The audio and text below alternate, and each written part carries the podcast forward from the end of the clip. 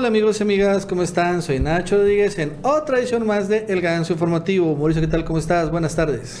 Buenas tardes Nacho, buenas tardes a toda la gente que nos acompaña el día de hoy, viernes arrancando ya el fin de semana. Nacho, qué buen día escogiste para venir a trabajar. El último día de la semana, ya estás de regreso aquí en el Ganso Informativo. Bienvenido. y no es el último día, Mauricio, la quincena también. Ah, bueno, a cobrarla. sí, cómo no, cierto, es quincena.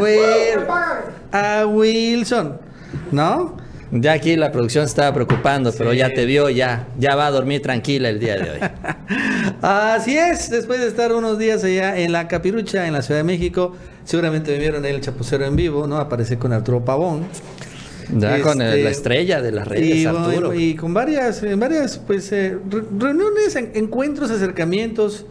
La vez que hemos venido haciendo esto, ahora que se acabó la elección, y lo cierto es que, pues, ya las cosas han empezado a, cambiar de como que de tiempo, ¿no? Ya de una u otra manera ha empezado la asociación presidencial. A algunos no les gusta que se haya adelantado mucho, pero pues así son las cosas. Con, con Shenbaum, ves que Juncal estuvo con Marcelo Ebrard. También estuve con secretario de Estado, Miguel Torruco, que me invitó a comer. Este, eh, con Mari se me vieron. Y bueno, también con Laida Sansores, eh, que también eh, este, la pude ver, comenzar con ella. Y bueno, pues también es lo que quiero, Mauricio, ¿no? Que no estemos echando la hueva solo en nuestro escritorio, haciendo videos, sino que salgamos también a conocer cómo están las cosas. Y es importante también para traer pues eh, de entrada ver lo que piensan ellos. Y sí me sorprende. Ahorita voy a hacer una pequeña reflexión de esto. Sí, bueno, yo lo que se ve y como lo comenta Nacho, ya hay una actitud también distinta. Se ve que ya en esta etapa de la sucesión presidencial están empezando a valorar la importancia de las redes sociales. Durante los primeros tres años ha sido muy, ha costado trabajo abrir puertas. Eh, porque bueno, pues la confianza mayoritaria estaba en los medios eh, tradicionales y parece ser que ahora ya están más abiertos a esto, ¿no? A, las redes sociales, a quienes están en las redes sociales también, como decías tú, bueno, no solo en tu caso, sino también lo más relevante es la entrevista de Juncal a a Marcelo Ebrard. Entonces, eh, por lo que se ve es esto, ¿no? Ya cuando menos ya están empezando a tomarlas en cuenta en esta etapa, vamos a decirlo así, de sucesión presidencial, porque pues ya nosotros lo venimos diciendo desde el 7 de junio, la sucesión arrancó y cada vez va a tomar más fuerza. Sí, mira, lo que yo he podido abrevar allá en estas visitas que he hecho a la Ciudad de México es que son dos cosas. Bueno, de entrada, efectivamente, el fenómeno de las redes sociales ya, ya saben, se dan cuenta, por fin, la verdad es que tarda mucho tiempo, pero bueno, que eh, las redes sociales, lo que ha López Obrador, lo que se ha fundado, ya impulsado, ha sostenido su proyecto de comunicación, es con las redes sociales. No solo los youtubers, sino en general todas las benditas redes sociales y estos cuates, la verdad es que como que seguían en los medios tradicionales, pero bueno, ya vieron que finalmente los lo que les ha impactado mucho es el fenómeno Samuel García, ¿no? Sin lugar a dudas. Sí, cómo no. Esto es lo que también les, ha impactado el fenómeno Eliseo Fernández, gente completamente desconocida que estuvo, en el caso de Eliseo, a punto de ganar y Samuel García venció. Este, les ha impactado mucho, entonces eh, se dan cuenta que pues están muy descoordinadas las redes sociales eh, de la Morena y de la 4T. Esa es una parte que me queda muy claro que sí tienen claro que han hecho cosas muy insuficientes, que tienen que hacer algo más. Y por otro lado, Mauricio, les ha impactado la derrota de Morena en la Ciudad de México, ¿no? Los tiene sumamente preocupados lo que pasó en la Ciudad de México, ¿no? O sea, yo, aunque yo creo que sobreestima mucho esta derrota, eh, porque solo se centran en la capital, ¿no? Se centran mucho, finalmente en otras partes del país no fue así. Pero bueno, a ellos sí les preocupó muchísimo, muchísimo. No, como no, no, tienes ideas que el PAN haya ganado bastiones de Morena allá en la Ciudad de México. Sí los tiene hondamente preocupados. Son estas dos cosas que, bueno, lo, lo bueno es que cuando menos no están sentados en sus laureles, ¿no? O este o, o, tirando, culpas, ¿no? Porque podrían estar culpando a traidores o no sé qué. No, no, la verdad es que sí están preocupados genuinamente y por lo que veo quieren no solucionar estos problemas, estos asuntos, quieren y tienen intención, aunque bueno, pues finalmente no saben cómo por dónde empezar, pero por eso también, de una otra manera, pues nos hablan, nos buscan y porque bueno, pues como nosotros sí conocemos más de las redes, no somos estos españoles como Antonio Solá, pero sí les damos nuestra opinión y yo espero, creo que la tomen en cuenta, ¿no? Para, y va, a haber, creo que más unidad incluso de los youtubers, por ejemplo. Por ejemplo, el día de ayer estuvo aquí Lord Molecula en Tabasco. Eh, y también veo que hay una intención de todos los reporteros youtubers, no solo youtubers así de YouTube, sino estos reporteros de la mañanera, también hacer juntarnos más todo finalmente las benditas redes sociales de la 4T. Sí, sí veo algo así nuevo, distinto, fíjate. Bueno, pues vamos a ver pues eh, cómo avanza todo este proceso. Lo importante ya es este cambio de actitud que se está viendo, se está notando, donde también están metidos y participando los aspirantes, los punteros que es Claudia Sheinbaum y Marcelo Ebrard. Eh, yo creo que por ahí Ricardo Monreal se va a meter, aunque las declaraciones que hizo ayer son muy lamentables, señalando que bueno, él va a ser candidato. Le está repitiendo la dosis de la Ciudad de México. Yo voy a ser candidato presidencial con o sin Morena. Así decía, ¿te acuerdas? Cuando eh, buscaba la jefatura de gobierno. Y bueno, yo creo que eventualmente por ahí algunos seguidores tendrá. Pero pues aquí lo importante es que eh, pues ya se ve un ambiente distinto y esto pues va a ayudar también a contrarrestar la desinformación, porque aquí lo importante no es que ya nos codemos con los candidatos o con los que van a ser gobernadores o eventuales gobernadores, sino aquí lo importante es contrarrestar la desinformación, que es algo que reconoció el presidente, cuando menos que en la Ciudad de México se perdió se perdió con esto, con la desinformación, con las mentiras. El presidente ha, puesto ya más de su parte, ya tiene la sección quién es quién. Hoy Daniel Blanca se puso a llorar ahí porque lo sacaron. Pero bueno, pues de modo hay que cuidar mucho lo que se publica. Eh, pero bueno, él tiene también un límite como presidente de la República. El resto también corresponde a la gente y sobre todo a las redes sociales. Sí, y también hay, es que sí, una dosis de autocrítica eh, genuina porque la es que lo que tenían igual, y lo hemos comentado aquí, el Morena y la 4T, se han centrado mucho en el Twitter, este, que es una red importante, sí, sin lugar a dudas, yo participo muy activamente en esta, pero es el 10%, lo bien lo dijo la, la, la, la Vilchis, ¿no? Es el final 90% de las redes sociales está en el YouTube, está en el Facebook.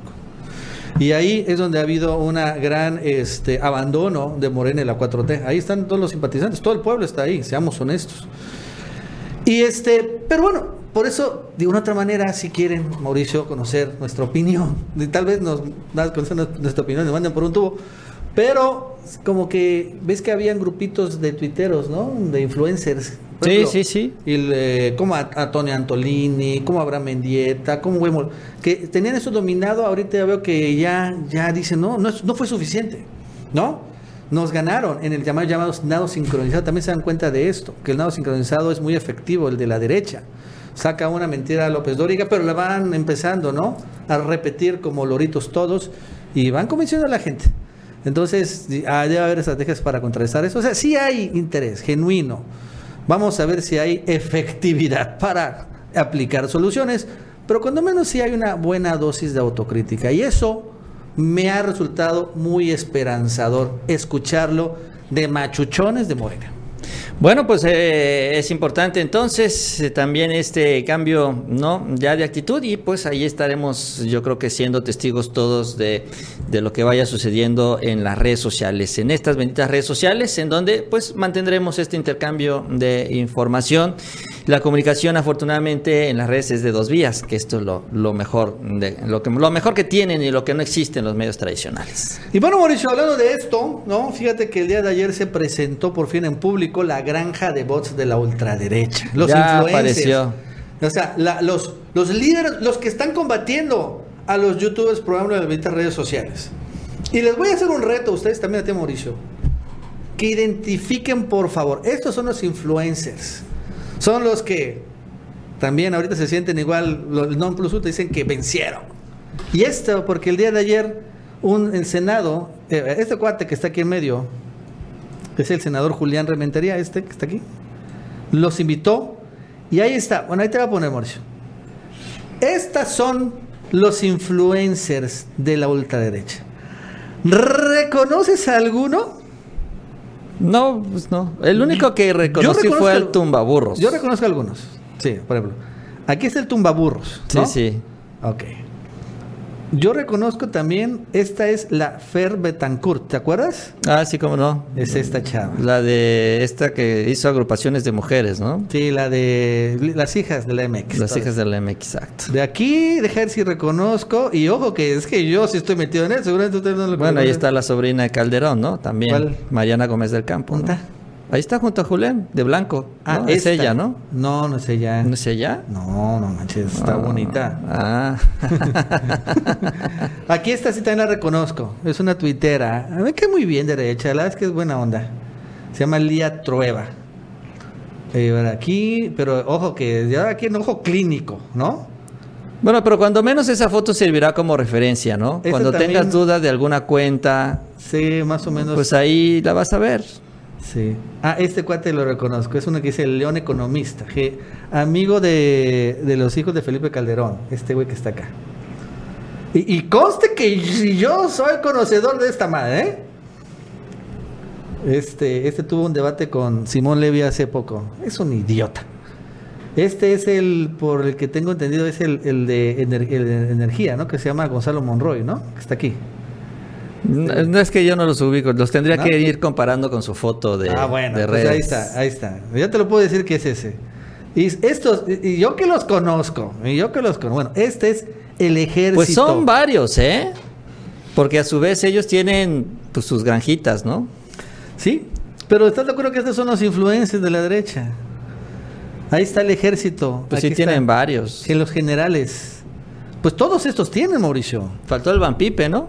El Vampipe, no sé si está por acá. Si estuviera yo, estuviera eh, junto a Julián, ¿no? Es una de las cabezas más Sí. importantes que tiene. Sí, no veo el Vampipe, que sería el más relevante.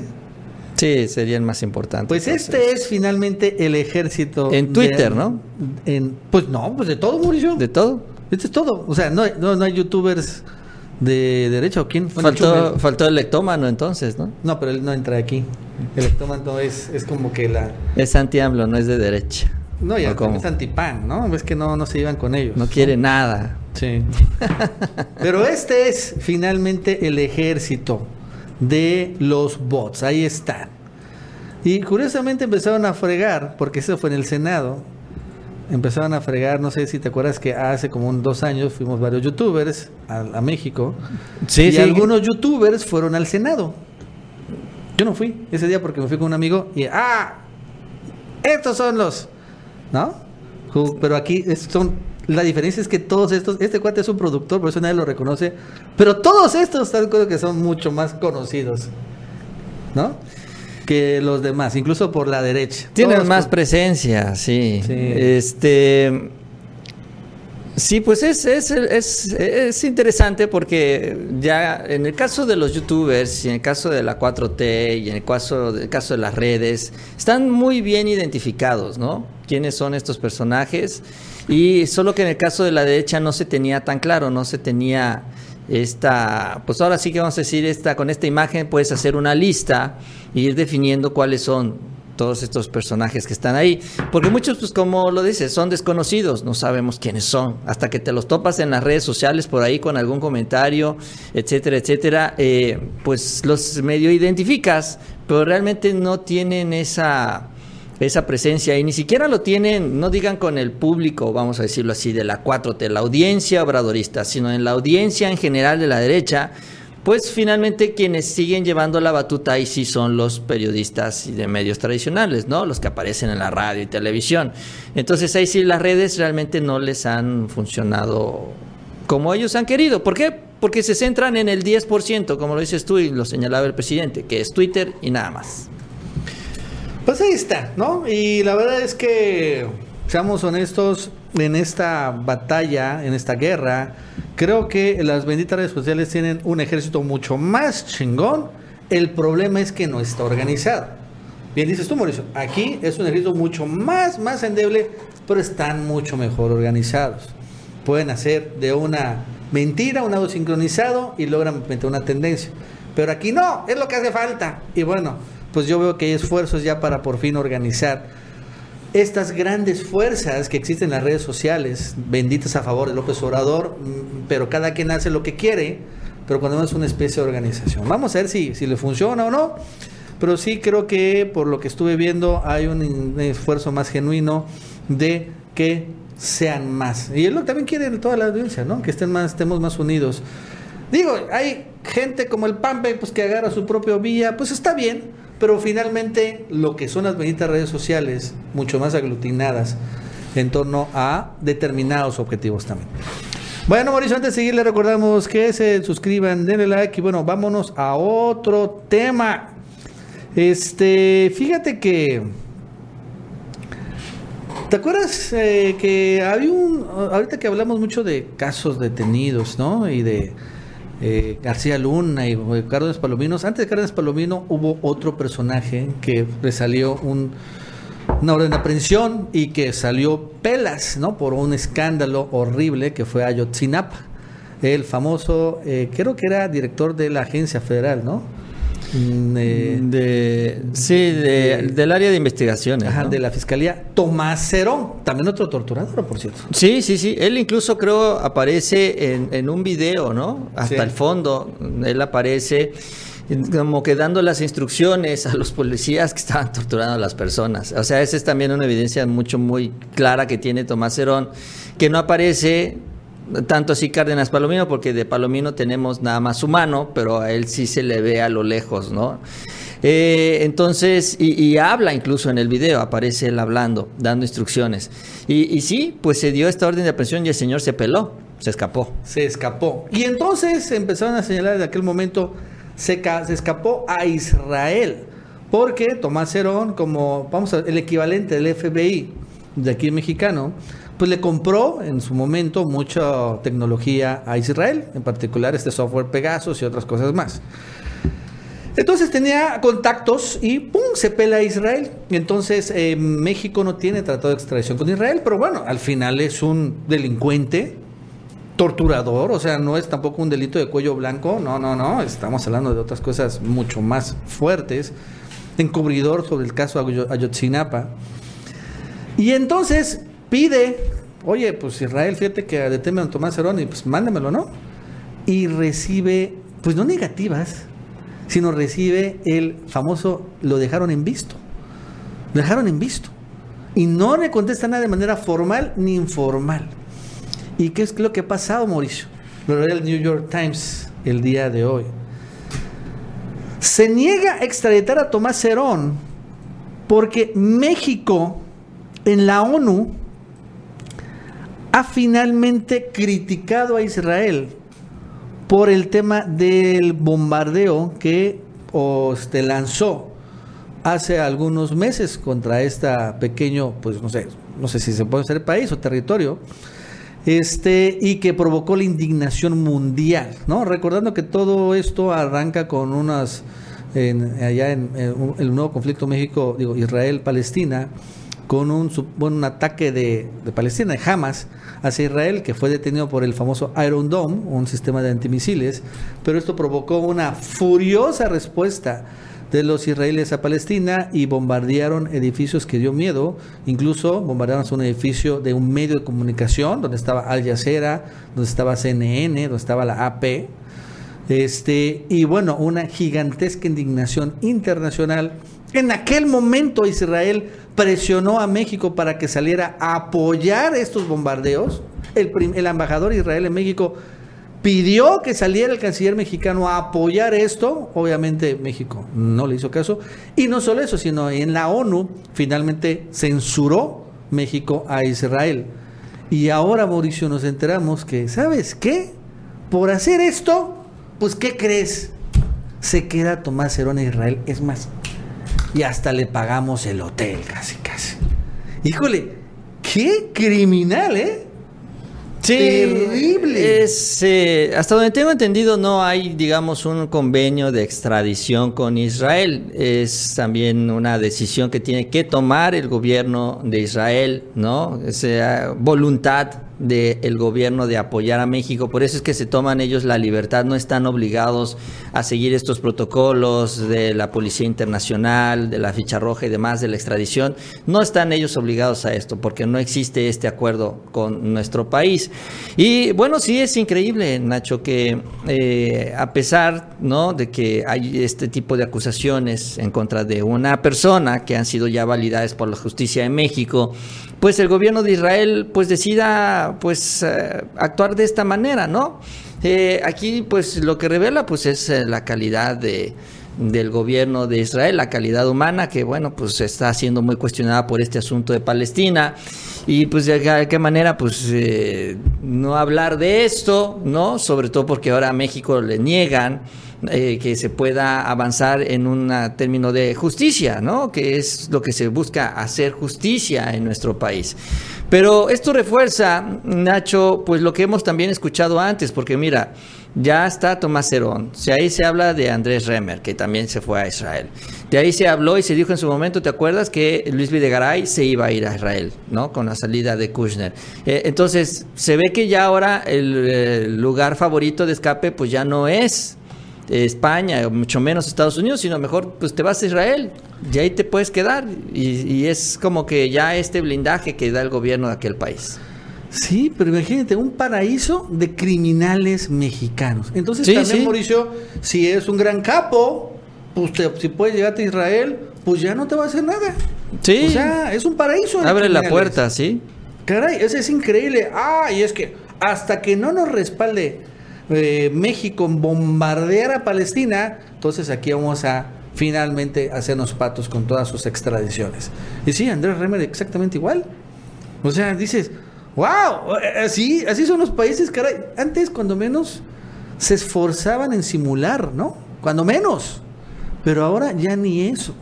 Ya no hay ni siquiera la simulación.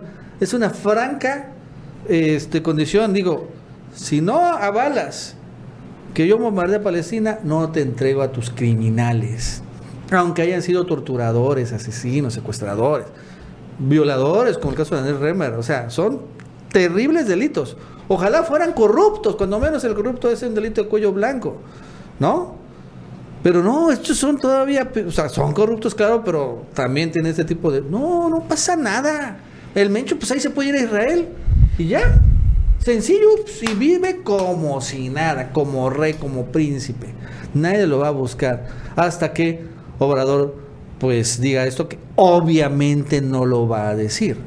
Porque realmente salvo Estados Unidos, que es el otro país que tiene este espíritu de colonialismo trasnochado, las que se, se, pasan, eh, Israel es el otro, los demás países aunque tengan sus propios intereses políticos y geopolíticos, no llegan a este extremo. Es que, es que estos cuates sí se les ha pasado.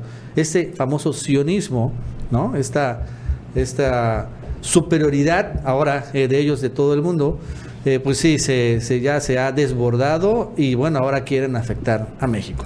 Bueno, hay que precisar también, Nacho, esta información, como tú lo citaste, lo sacaste, eh, es una información que circula a través del New York Times, también utilizan un medio de los Estados Unidos, en donde supuestamente el medio habló con un representante del gobierno de aquel país, y pues es la condición que establece, ¿no? Dice, no, pues nosotros, pues sí, ya nos dijeron, pero pues hasta que no ellos hagan, pongan de su parte, hasta que México no haga lo suyo, eh, Israel no los va a ayudar. No, esta es la información filtrada, vamos a decirlo así, no oficial, porque bueno, hay que tener mucho cuidado con esto.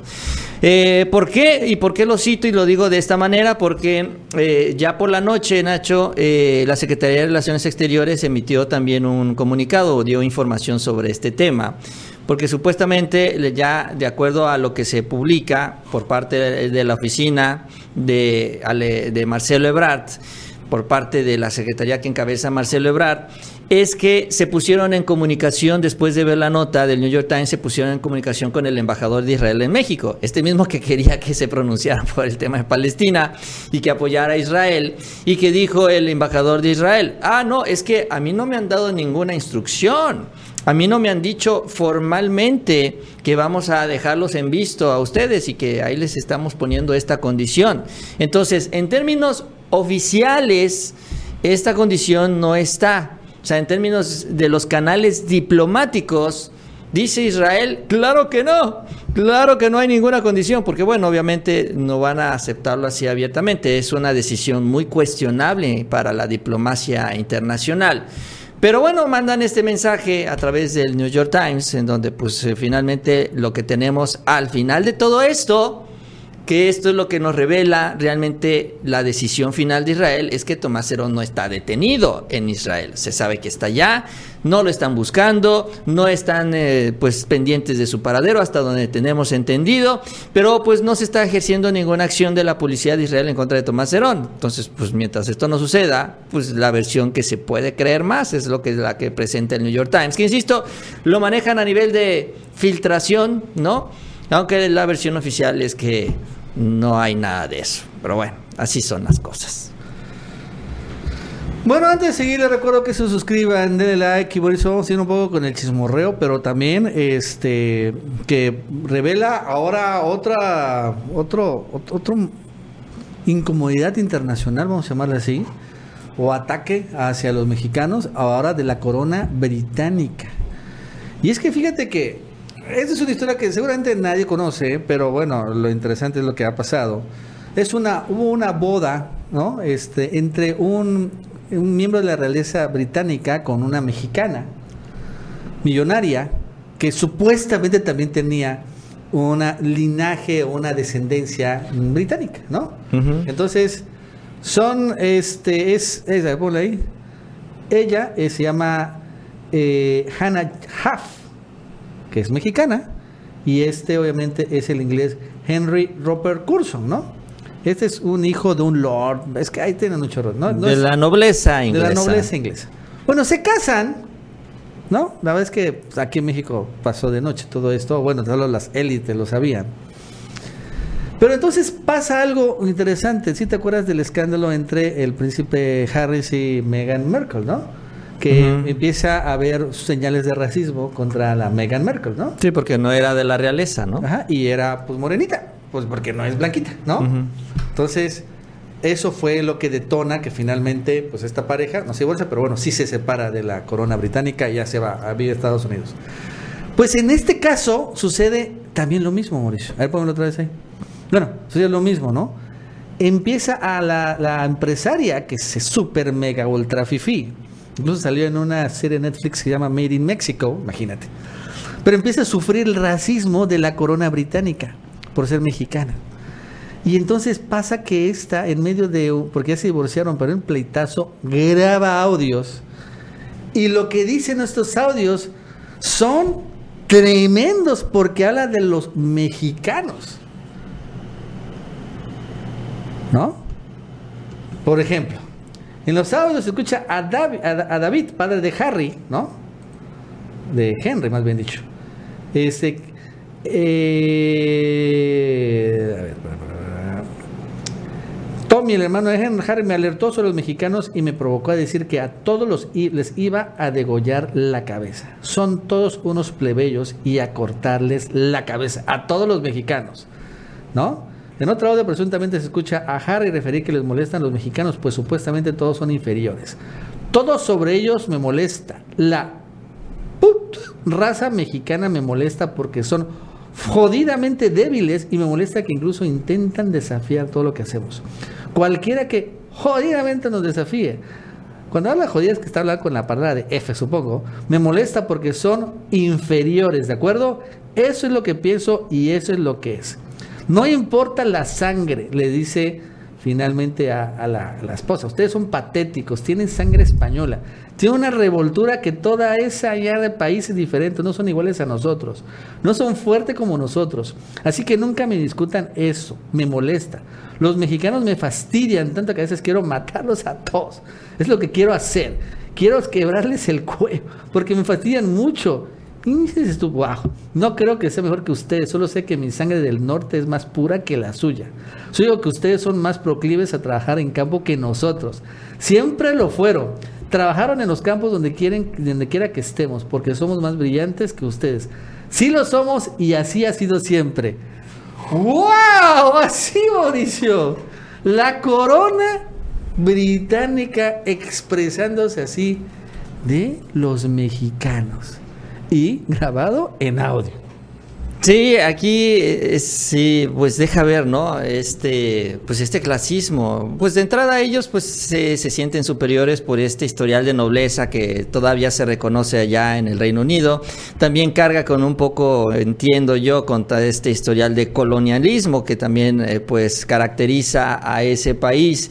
Eh, pero ya no son los mismos tiempos de antes, eso también no lo acaban de entender y ya básicamente pues estos títulos de nobleza nada más es eso, el título, no, no tienes más y bueno, claro, tienes mucho dinero, pero bueno, ese dinero también va y viene y eso no es exclusivo de los nobles.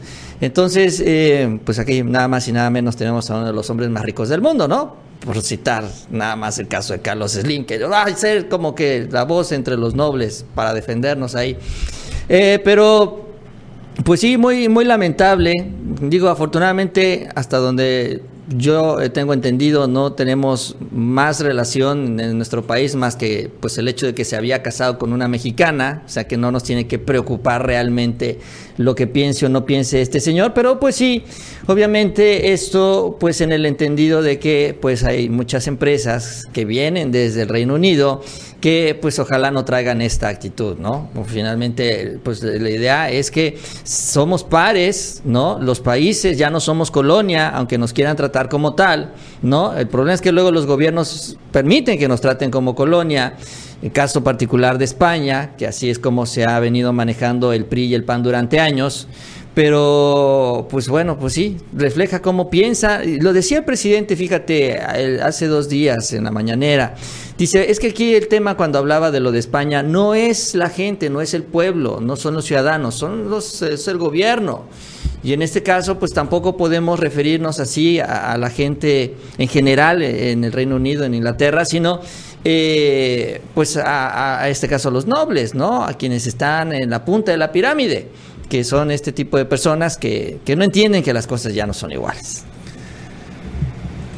Ay, sí, está, está muy duro, sí, pero bueno, al final en, Inglaterra hay mucho racismo, ¿no? O sea, incluso entre sus propias gran, son aficionados al fútbol, incluso en sus equipos de ensueño hay mucho racismo de ellos. Pero bueno, al final algunos todavía siguen creyendo que los ingleses, o sea, y siguen aquí mexicanos son superiores. Ah, The Economist, Financial Times. Pues, es que... Bueno, antes sí le recordamos que se suscriban, denle like. Bueno, vámonos a otro tema. Ahora sí, aquí en México, Mauricio el día de ayer sorprendió a todos porque se destapa que la fiscalía no tiene no solo una, sino dos, ha abierto dos carpetas de investigación contra Isabel Miranda de Gualas. Esta señora que, bueno, por mucho tiempo dominó las noticias de seguridad aquí en México, en particular con Calderón y después un poco más con Peña Nieto, pero que se volvió muy poderosa y que sin embargo, o sea, se ha revelado desde hace ya bastante tiempo de que todo el, que el caso de la desaparición de su hijo es una gran falsedad, es un gran fraude legal que sin embargo acabó con inocentes en la cárcel y una fabricación tremenda de pruebas para, para encubrir algo que tampoco querían decir. Que finalmente ella tuvo eh, un hijo con su primo hermano. dices.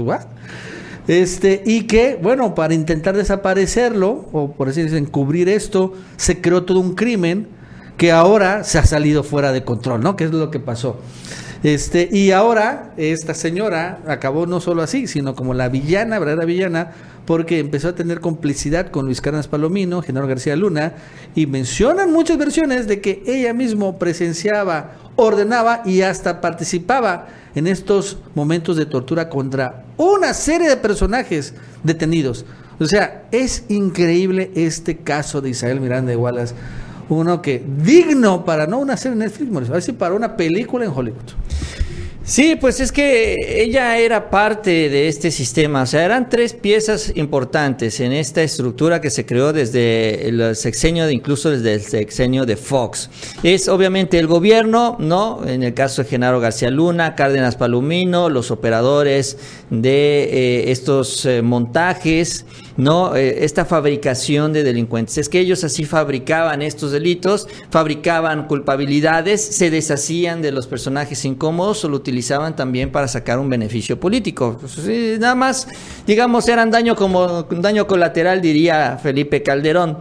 Eh, esto por un lado. Por el otro lado estaban los medios, como el caso de Carlos Loret, que también justamente hemos hablado de esto, para difundir los logros del gobierno, que es la detención de estas personas. Ah, ya se detuvo a los zodiacos, ya se detuvo a quienes secuestraron al hijo de Miranda de Wallace. Ah, sí, bravo gobierno, ya estamos avanzando. Aunque todo el país estuviera cayendo en pedazos, los medios dicen vamos avanzando. Y por el otro lado, la, última parte, Nacho, de este rompecabezas es justamente la famosa sociedad civil, que es lo que representa Miranda de Wallace. Estas ONGs enquistadas, pegadas, financiadas por la Secretaría de Gobernación, con estos privilegios adicionales, en donde, bueno, ellos validaban lo que difundían los medios de comunicación, validan las acciones del gobierno. Ay, es que hay que enfrentarnos contra los delincuentes. Adelante, vamos a darnos en toda la torre, a ver cuántos se mueren ahí, no importa. Nosotros apoyamos al gobierno, somos la sociedad civil. Que es ahorita lo que dice, es que la sociedad civil no está con el presidente. Bueno, no es la sociedad, son ellos que pues también hacían grandes y jugosos negocios y que además tenían estos privilegios. Y ahora se le cae todo este asunto o se le investiga ya Miranda de Wallace todo este tema. Y bueno, ella lo que denuncia, Nacho, es que hay una serie de, dicen, depresiones, sobre todo porque este proceso o esta investigación la solicita un área que pues está encargado de esto de, investigar lo que son los casos de tortura y es la que presenta la denuncia. Se me olvidó, se me fue el nombre, pero no es directamente, digamos, las personas que están detenidas, sino es a través de esta área que está ahí justamente para atender, cuidar esta, este tipo de, situaciones. Y, eh, y bueno, pues se inicia la investigación en contra de ella por simular pruebas, ¿no? Porque básicamente lo que se señala es que cuando se hace el cateo, ella renta el lugar donde se hizo el cateo. Y entonces ahí siembran todas las pruebas, se hace el cateo y aparecen las cosas. Y dice, oye, a ver, esto está muy raro, ¿no? Que es parte de muchas, muchas cosas que se le acusa a Wallace. lo de, la, lo de la, la gota de sangre? Sí, sí. O sea, que es que al final la prueba contundente para decir que habían ah, este, secuestrado y, asesinado a su hijo era la confesión de una muchacha. Sí, de Brenda Quevedo se llama. No, era de otra. Era de, ah. de una cantante de un grupo que fue la que había, habría atraído, por así decirlo, ¿no? A, a este señor Hugo, bueno, al hijo, a ese departamento. Pero esta chava señaló, o sea, ella lo, se autoinculpó, pero después no ratificó la denuncia y además señaló que esta primera acusación fue extraída bajo torturas, ¿no? Y acusaciones. Entonces necesitan otra evidencia. Entonces sucede que el departamento dichoso finalmente eh, se eh, después de seis meses, lo, o sea, la policía ya lo dejó de custodiar rentaron el departamento y seis meses después regresa la policía y encuentran una gota de sangre, ¿no? Sí, sí, sí. Y le buscan el ADN y ya es el ADN del esposo de Isabel Miranda de Wallace. Entonces, pues es el hijo. Aquí está la prueba, ¿no? Ah, ok, y ya con eso encierran a todos. Pero sucede, Mauricio, que el hijo, Hugo, no es hijo del esposo, es hijo del primo hermano de Isabel Miranda de Guadalajara. Entre primos tuvieron el hijo. Pero después agarró el apellido del esposo. Entonces el esposo, no, no puede ser mi hijo, porque ese no es mi hijo. Y entonces esa gota de sangre exculpa precisamente a los involucrados. Porque dice, no, pues no, está mal. O sea, esta es de no sé quién, pero no es de Hugo, porque Hugo no tiene mi sangre, ¿no? y se viene, esa es la fabricación de pruebas. esa es la gran fabricación, por lo que la fiscalía ya la demandó. Y además, este departamento lo rentó Nacho un trabajador de Isabel Miranda de Wallace. O sea, se identificó que quien lo renta antes del cateo es un trabajador de ella. No, no, es una, es una cosa asquerosa. Eh, pero que finalmente el sistema la protegió durante tantos, tantos años y teniendo también hay gente detenida. Entonces ahora se inicia la investigación, Isabel Miranda de Wallace denuncia que hay una presión ya por parte de esta área. el Instituto de, Defensoría Pública. Ándale, exacto, exacto. Eh, que está encabezado por el hermano de Irma Sandoval, por cierto.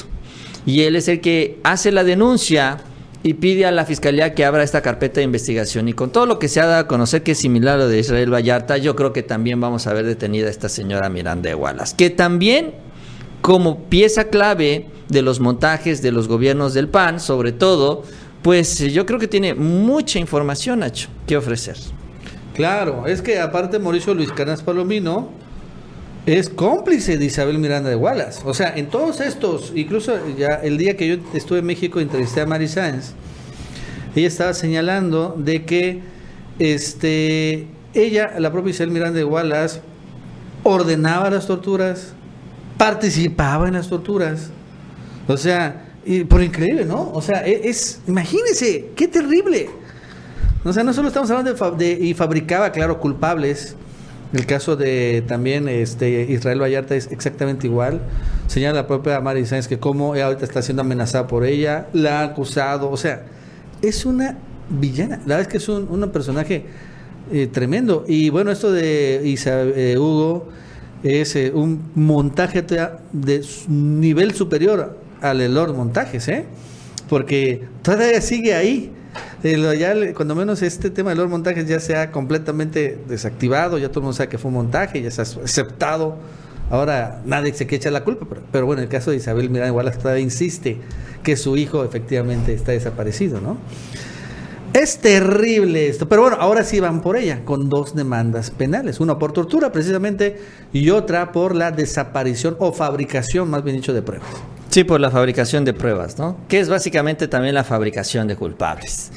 Eh, pues sí, parece ser que se va reactivando un poquito ya, Nacho, el sistema. Eh, en el caso de Alejandro Hertz, que también, pues sí, se le criticó y se le ha criticado mucho porque no había avanzado. Ahorita, cuando menos, ya está abriendo varios frentes, están avanzando ya varias carpetas. Lo que sí todavía sigue necesitando es más órdenes de aprehensión. O sea, eh, y bueno, más gente tras las rejas. Pues realmente, eh, pues de los que hay, pues seguimos con los mismos, ¿no? Con Juan Collado, eh, está Rosario Robles, que ayer pues tuvo un escándalo con su abogado, ¿no? Que finalmente la exhibió de que pues no quiere ella buscar un acuerdo de este criterio de oportunidad pues se detuvo al exgobernador de Nayarit, este Sandoval, ¿no? Y algunas detenciones por ahí, pero los machuchones todavía siguen, Nacho, siguen sin pisar la cárcel.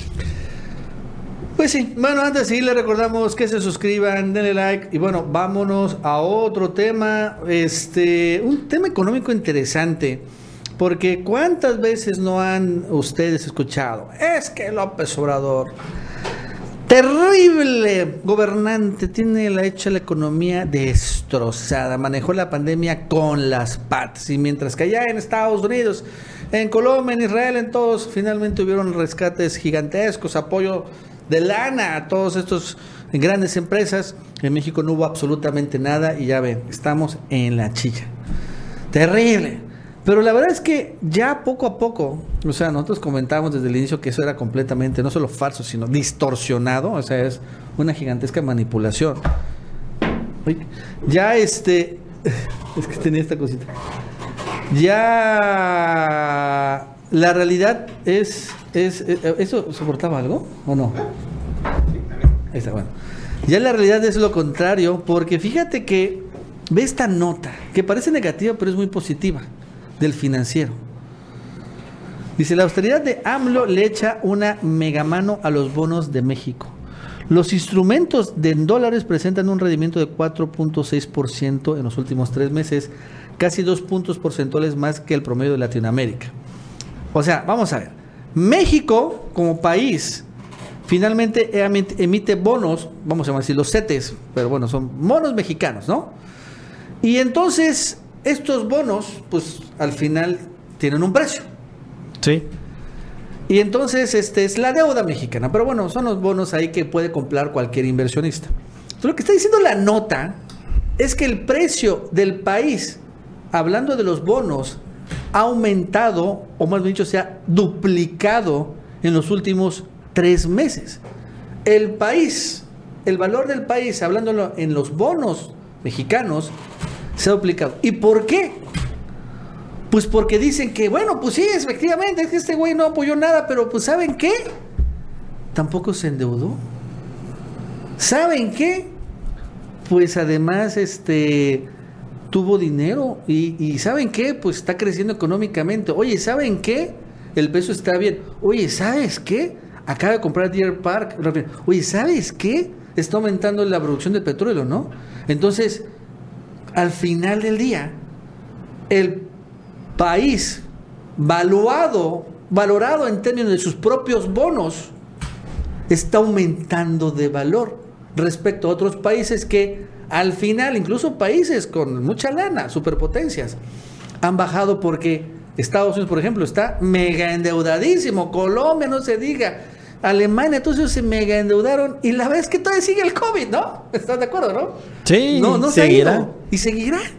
Y México no hizo. Entonces, estos bonos, esto aumenta que finalmente revelan que la estrategia de López Obrador fue un gigantesco y rotundo éxito y el mundo lo empezó a valorar. Sí, pues yo lo que entiendo es, pues en este tema, el, en el, tema de la economía, ¿no?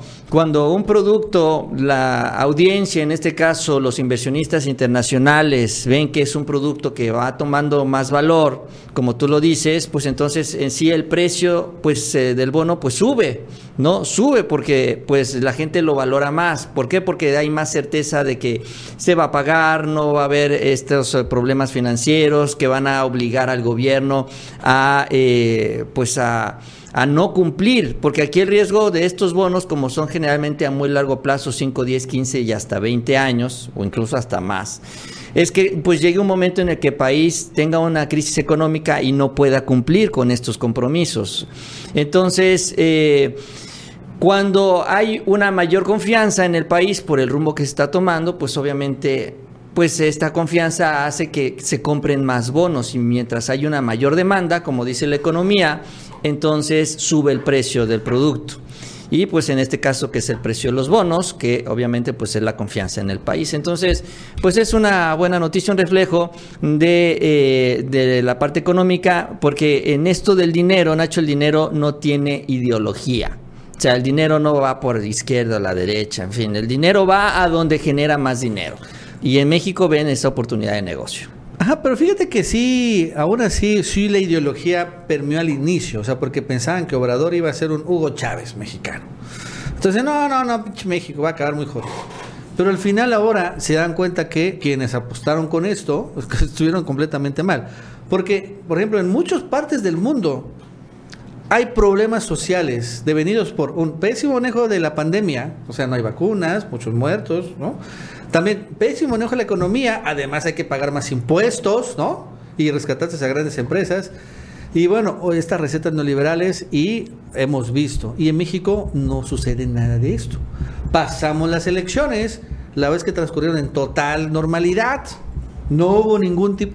Entonces dices, bueno, a ver, pero, o sea, al final México, a pesar de que Bloomberg y The Economist y el Financial Times dicen que hay un dictador, no sé qué, que se está muriendo aquí medio mundo, y que el COVID...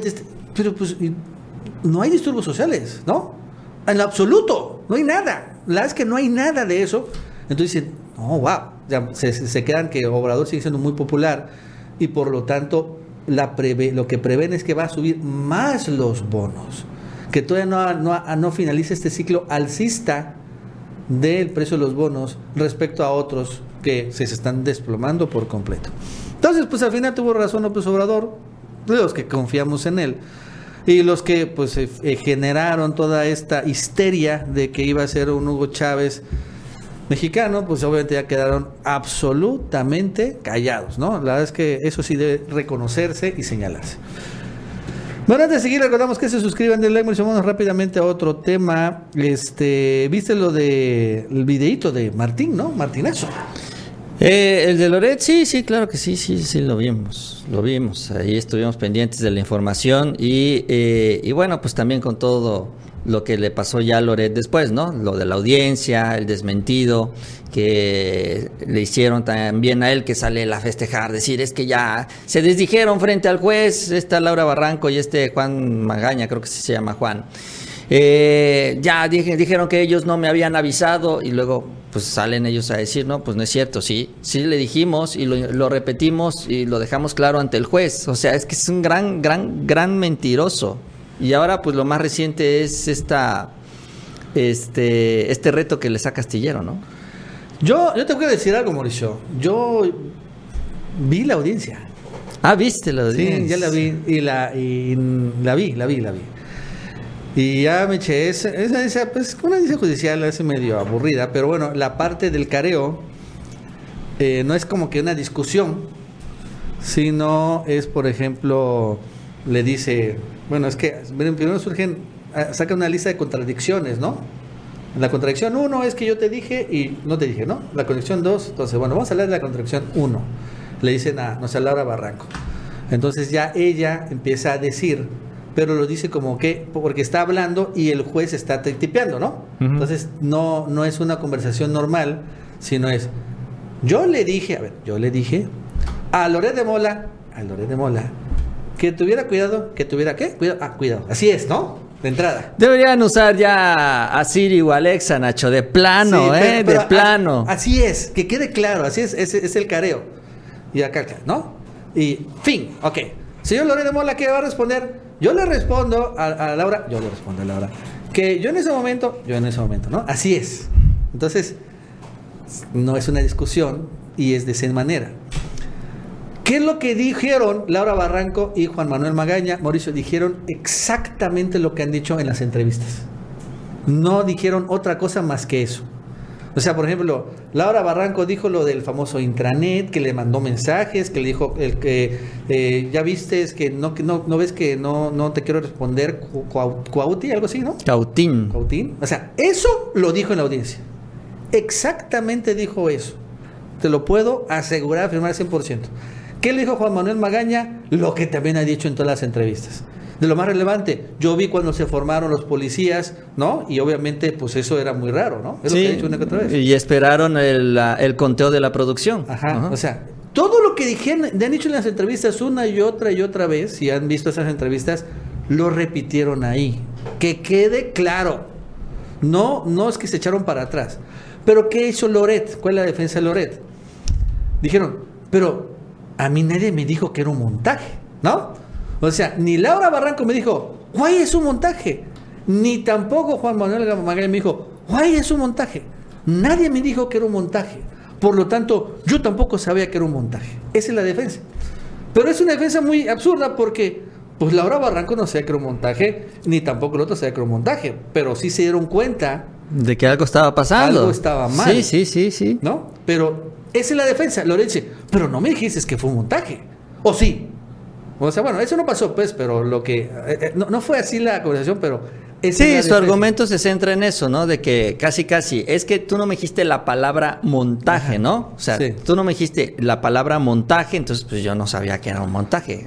Es más, si le hubieran dicho algo está raro, no me gusta esto, eh, qué sé yo, él insistiría en esto. Sí, pero ¿me dijiste que era montaje? No. Ah, bueno, entonces él nunca me dijo que era montaje. Ajá, o sea, es, es, es la pura semántica, pues. Sí, pero por ejemplo, le dijo Laura, me acuerdo en esta en la audiencia, que dijo, nada más que quede claro, Loret no me ha desmentido que le mandé los mensajes en el intranet. Eso sí se lo dijo. No me ha desmentido esto, no me ha desmentido lo otro. O sea, y la vez que nunca lo desmintió. Loret nunca dijo, no es cierto. A nadie de ellos le dijo, no es cierto. O sea, nunca dijo Loret, eh, espérame, estás mintiendo, nunca dijo esto.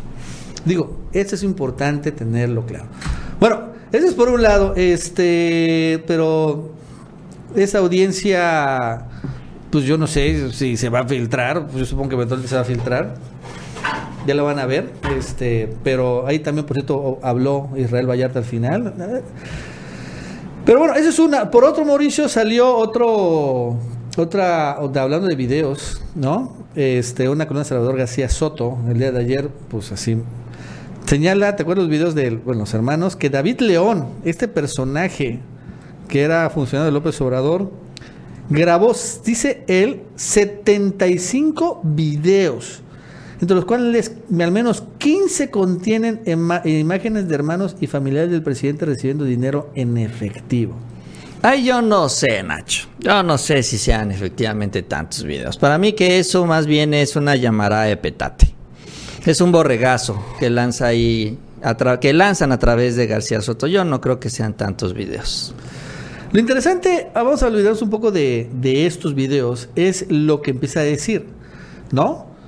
Que el quien entregó el primer video de Pío fue el empresario tamaulipeco Bernardo Pasquel, que además de ser amigo, es prestanombres del gobernador.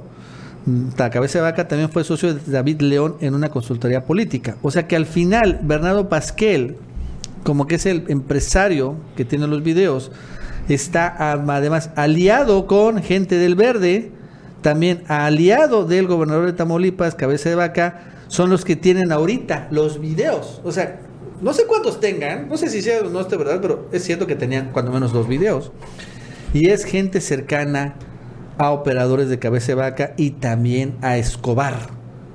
Gente del verde, este, este Arturo Escobar, este Gerardo Vázquez. Ojo, ese está todo metido ahí. Sí, está embarrado el verde, porque creo que este, el, el- hermano de Arturo Escobar, es- justamente estaba trabajando con Sepúlveda, que a su vez estaba trabajando también con David León, así en esta área, en esta, no sé, oficina, despacho, encargados de, de la operación política de El Güero Velasco.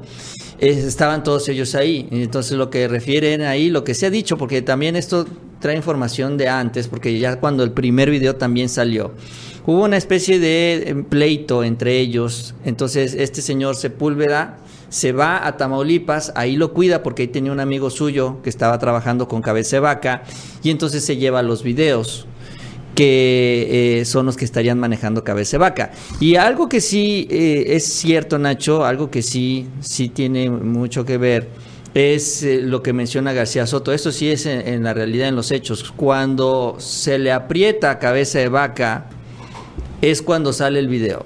En el caso del primer video, en el caso de Pío López Obrador, es cuando salen todas las denuncias, cuando se empieza ya a avanzar muy intensamente en el caso Cabeza de Vaca.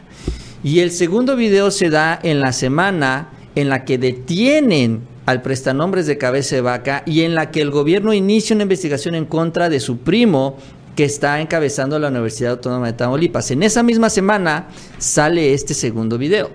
Entonces, eventualmente puede ser que sí. Aunque dice cabeza de vaca que no es cierto, que es todo un show. Sí, ya sacó un comunicado cabeza de vaca señalando que efectivamente él no tiene ningún tipo de interés, posesión, etcétera, etcétera. Pues estos comunicados que finalmente uno se da cuenta que, ah, entonces sí los debe de tener, ¿no? Pero sí, ese sería el eh, verdadero, pues tener, tendrá el control. No sé si tenga realmente los videos, es que eso ya no se puede saber, estamos de acuerdo. Sí, Nos- y, nos- no, y no sé cuántos sean también, quién sabe. Sí. Digo, él platica toda una historia, García Soto, que dice que este un trabajador de confianza, que los tenía en... dice- es que mira, ahí va la historia, que, que tampoco me la creo, pero bueno. Supuestamente David León tenía las grabaciones en disco compacto. Y entonces cuando ya pues eh, se suma la 4T, dice, ah, pues me voy a, voy a deshacerme de todas las copias y nada más me voy a quedar con una copia. Y entonces él le encargó hacer una copia de estos videos a uno de sus trabajadores, lo copia en un USB y entonces este trabajador dice, ah, esto le puedo sacar mucha lana y se roba los videos y se los lleva a Sepúlveda. Esa es la historia, pues. Eso es lo que platica García Soto. No me la acabo de creer porque, bueno, también es muy extraño. Pero el punto es que ahí están los videos, los grabó evidentemente David León, que bueno, se ve que es un gran traidor, definitivamente la traición de David uno de los León. grandes traidores de la 4T. Es uno de los grandes, grandes traidores, así es, y Sí. al nivel de otros traidores como Porfirio Muñoz Ledo, y eso hasta peor. No, peor, porque este sí ha sido más destructivo por los sí, videos. entonces... Los otros este, nada más vociferan y hablan, y ya, pero bueno. Eh, Es que aquí ya te preguntas si los otros traidores también graban las conversaciones. ¿Me explico? O sea, ya si tú vas a. que te ves, a- imagínate un político, ¿no? Que, ah, oye, voy a tener una reunión con Monreal. Híjole, cuídate lo que dices ahí, ¿no? No te vaya a grabar Ricardo Monreal.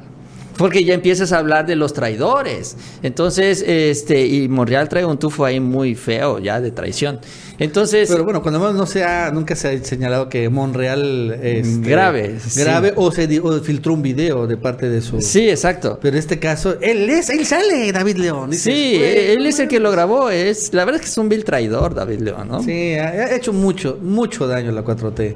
Este, y, y- y se veía buena onda, honestamente, pero ya vimos que ha hecho mucho pinche daño. Porque al final, quién sabe cómo los tiene cabeza de vaca, pero es un hecho que los grabó, ¿no? Él se pudo haber negado o no sé qué, los pudo haber destruido, no lo hizo, los entregó a alguien y esto, pues quién sabe cuántos videos sean. Y pues ahí van a salir, si los tienen muchos, pues lo van a filtrar poco a poco, ¿no? Y bueno, pues así van a hacer mucho show este desde de rato. Pero sí, pésimo, pésimo, pésimo. La verdad es que sí, una gran, gigantesca tradición. Así, similar a la, del, Pampe, ¿no? O sea, de ese tipo de dices decepcionante por completo. Bueno, pues eh, aquí hay que esperar entonces, pues yo creo que si hay algún otro momento, alguna otra acción en contra de Cabeza Vaca, ya la, tercera ya será la definitiva, ¿no? Si sale un tercer video, no sé si se le cae el amparo en la orden de aprehensión o si van en contra de Cabeza Vaca, qué sé yo. Eh, porque pues lo que llama mucho la atención, tú lo dijiste Nacho, también lo escribiste, yo lo mencioné en un video, es que si se hubiera buscado utilizar esto con un fin electoral se habría dado a conocer antes de la elección. Y no sabemos cuál era el daño que hubiera causado, la verdad es que también no lo sabemos. Sin embargo, se da a conocer después de la elección. O sea, quien tiene los videos no está interesado en utilizarlo con fines electorales, tiene un fin político detrás, tiene un objetivo. Una de las apuestas es también cabeza de vaca, claro que sí. Eventualmente puede haber otras tantas más ahí. Algunos dicen que son los que los tiene Peña Nieto y que como hay investigaciones en contra de exfuncionarios, entonces pudo haber sido porque está presionando al presidente porque Peña no quiere que lo investiguen a él, etcétera, ¿no? O sea, hay varias teorías, pero el hecho es que sí no los están usando con fines electorales, o sea, quien los tiene ahí no los tiene para eso, para ganar elecciones, los tiene para protegerse, para blindarse de algo y así los están usando. Bueno, amigos y amigas, eso es todo por el día de hoy. Gracias por seguirnos en otra edición más de El Gancho Informativo. Así es, antes de irnos, les invitamos que se suscriban a este canal. También les agradecemos mucho ese like, nos ha ayudado mucho. Ahorita el algoritmo está pegando muy duro, pero con su apoyo llegamos a un mayor número de personas. Y que tengan un buen día y nos vemos mañana. El lunes. El lunes.